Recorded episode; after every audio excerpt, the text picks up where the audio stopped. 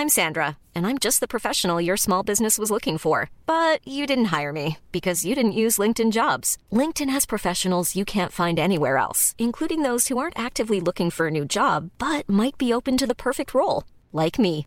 In a given month, over 70% of LinkedIn users don't visit other leading job sites. So if you're not looking on LinkedIn, you'll miss out on great candidates like Sandra. Start hiring professionals like a professional. Post your free job on linkedin.com/people today. Nous sommes en guerre. Moi, moi, je, personnellement, je m'étouffe. Accélère Accélère Ils sont aux ordres du pognon Faut laisser la star tranquille.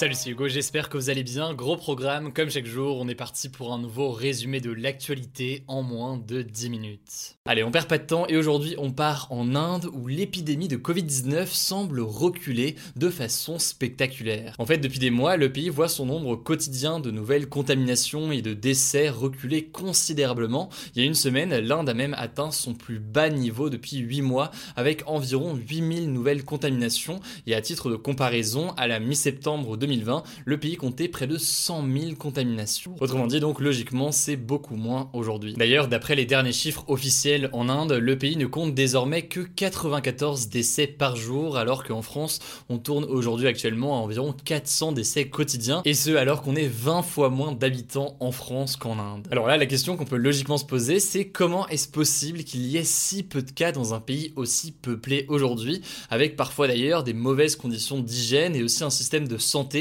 qui n'est pas toujours le plus performant au monde. En fait, d'après certains experts, comme le virologiste Saïd Jamil, si l'épidémie continue de diminuer aujourd'hui en Inde, c'est potentiellement grâce à ce que l'on appelle la fameuse immunité collective. En gros, le nombre de personnes ayant attrapé le Covid en Inde serait probablement beaucoup plus élevé que ce que disent les chiffres officiels. Du coup, une énorme partie de la population serait déjà potentiellement immunisée contre la maladie. Et à titre d'exemple, selon une étude que je vous mets en description, un habitant sur deux à New Delhi auraient potentiellement développé des anticorps contre le coronavirus. Bon alors après, vous l'imaginez, tout le monde n'est pas d'accord avec cette version, il y a notamment l'Organisation mondiale de la santé qui préfère rester prudente et ne pas parler, pour le moment en tout cas, d'immunité collective, mais en l'occurrence, il faut voir que au-delà de cette potentielle immunité collective, eh bien l'Inde a également mis en place très tôt des mesures pour faire face à l'épidémie, des mesures qui pourraient donc justifier ou en tout cas expliquer la baisse des cas aujourd'hui. Le gouvernement indien avait par exemple exemple décrété l'un des confinements les plus stricts au monde, un confinement qui a d'ailleurs eu d'immenses conséquences économiques puisque beaucoup d'Indiens avaient perdu leur emploi à ce moment-là. vous l'aurez compris, il y a plusieurs hypothèses qui pourraient expliquer cette baisse des cas en Inde, mais à titre personnel, je trouve ça super intéressant de voir ça puisque il y a environ un an, euh, en, ouais, un an, enfin en mars 2020, au tout début de l'épidémie, euh, on voyait en fait que l'Inde était potentiellement un pays qui allait être très gravement touché par l'épidémie. Au final, il a été très gravement touché, mais il semble mieux s'en sortir aujourd'hui. Donc bref, c'est assez intéressant et puis on verra si on a d'autres éléments de réponse euh, dans les jours à venir.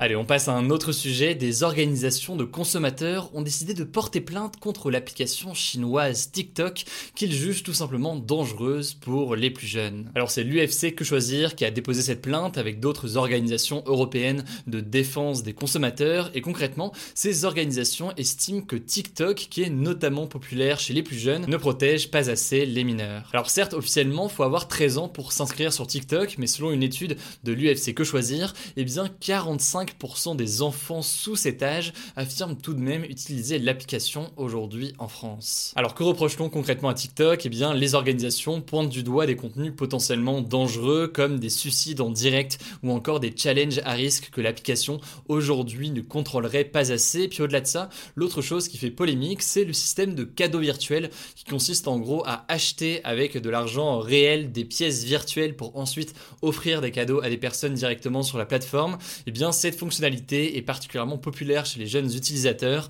qui sont d'ailleurs souvent mineurs, et donc vous l'imaginez, ça peut mener potentiellement à certains abus. Enfin, ces organisations estiment que les données des utilisateurs sont surexploitées et que TikTok ne respecterait pas les règles européennes, notamment qui s'appellent RGPD, de protection des données des utilisateurs à l'échelle de l'Union européenne. Bref, vous l'aurez compris, il y a beaucoup de critiques qui sont adressées à TikTok. TikTok a commencé à répondre il y a quelques semaines avec des nouvelles mesures de modération, mais on verra donc si c'est suffisant dans les jours à venir.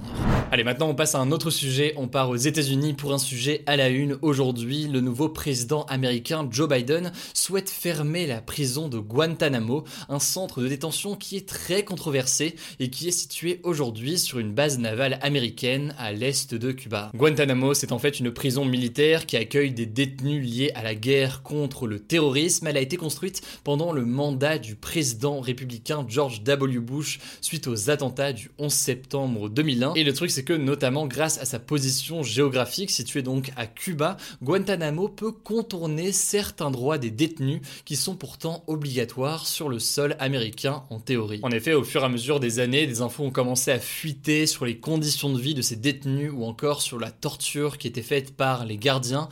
On raconte notamment que des détenus avaient les pieds et mains liés nuit et jour, que la lumière de la prison était allumée 24 heures sur 24, ou encore que certains prisonniers qui faisaient des grèves de la faim étaient forcés à manger avec une sonde nasale qui les nourrissait et donc qui les gavait de force. Beaucoup d'anciens détenus ont donc témoigné en racontant les tortures qu'ils avaient subies là-bas et Guantanamo a donc rapidement été accusé par différentes ONG à travers le monde de violer tout simplement les droits de l'homme dans le pays. En 2005, il y a près de 16 ans donc, Joe Biden, qui était à ce moment-là l'un des sénateurs démocrates, avait demandé la fermeture de la prison qui, selon lui, aggravait la haine à l'égard des États-Unis puisqu'elle faisait apparaître tout simplement les États-Unis comme un pays contraire aux droits de l'homme. Et quelques années plus tard, en 2009, c'est Barack Obama qui déclarait à son tour, lorsqu'il était président, vouloir fermer la prison. Mais en l'occurrence, il ne l'avait pas fait, notamment parce qu'il se retrouvait face à une majorité de républicains au Congrès, des républicains qui étaient opposés à cette fermeture. Enfin, de son côté, Donald Trump avait signé un décret pour la maintenir ouverte et avait même déclaré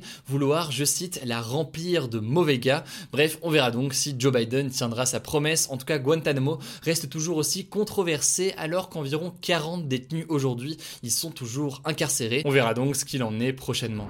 On passe aux actualités en bref, d'autres actus importantes à retenir en moins de une minute. Dans le monde, je voulais vous parler d'Elon Musk, le patron de Tesla ou encore de l'entreprise aérospatiale SpaceX, qui a tout simplement interpellé le président russe Vladimir Poutine sur Twitter. Il lui a proposé tout simplement de discuter ensemble sur l'application Clubhouse, donc un espace de conversation audio qui est de plus en plus populaire. Et Dimitri Peskov, qui est donc le porte-parole du président russe Vladimir Poutine, a jugé cette proposition très intéressante, mais il a expliqué que Poutine souhaite avoir plus de renseignements sur l'échange avant de l'accepter. Alors c'est une démarche assez intéressante de Elon Musk qui cherche probablement à s'attirer le marché euh, russe via cet échange avec Vladimir Poutine. On verra donc en tout cas si Poutine accepte dans les jours à venir. Allez, on continue avec une bonne nouvelle, en tout cas c'est une annonce qui a été faite par le gouvernement qui pourra aider certains d'entre vous. Concrètement, cette aide, elle concerne les jeunes de moins de 25 ans qui ont un contrat de travail et qui ont un revenu inférieur à 1300 ou 1400 euros, mais aussi des personnes, des étudiants en alternance, cette fois-ci sans limite d'âge.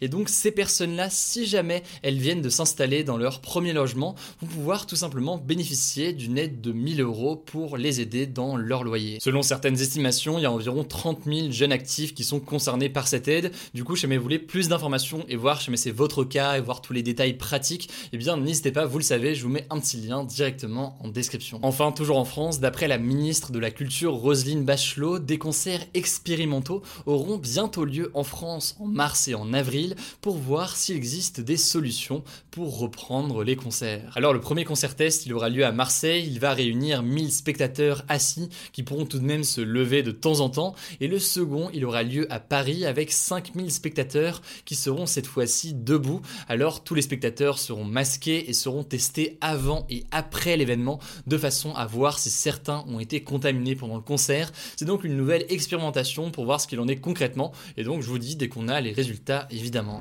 Voilà, c'est la fin de ce résumé de l'actualité du jour. Évidemment, pensez à vous abonner pour ne pas rater le suivant, quelle que soit d'ailleurs l'application que vous utilisez pour m'écouter. Rendez-vous aussi sur YouTube et sur Instagram pour d'autres contenus d'actualité exclusifs. Écoutez, je crois que j'ai tout dit, prenez soin de vous et on se dit à très vite.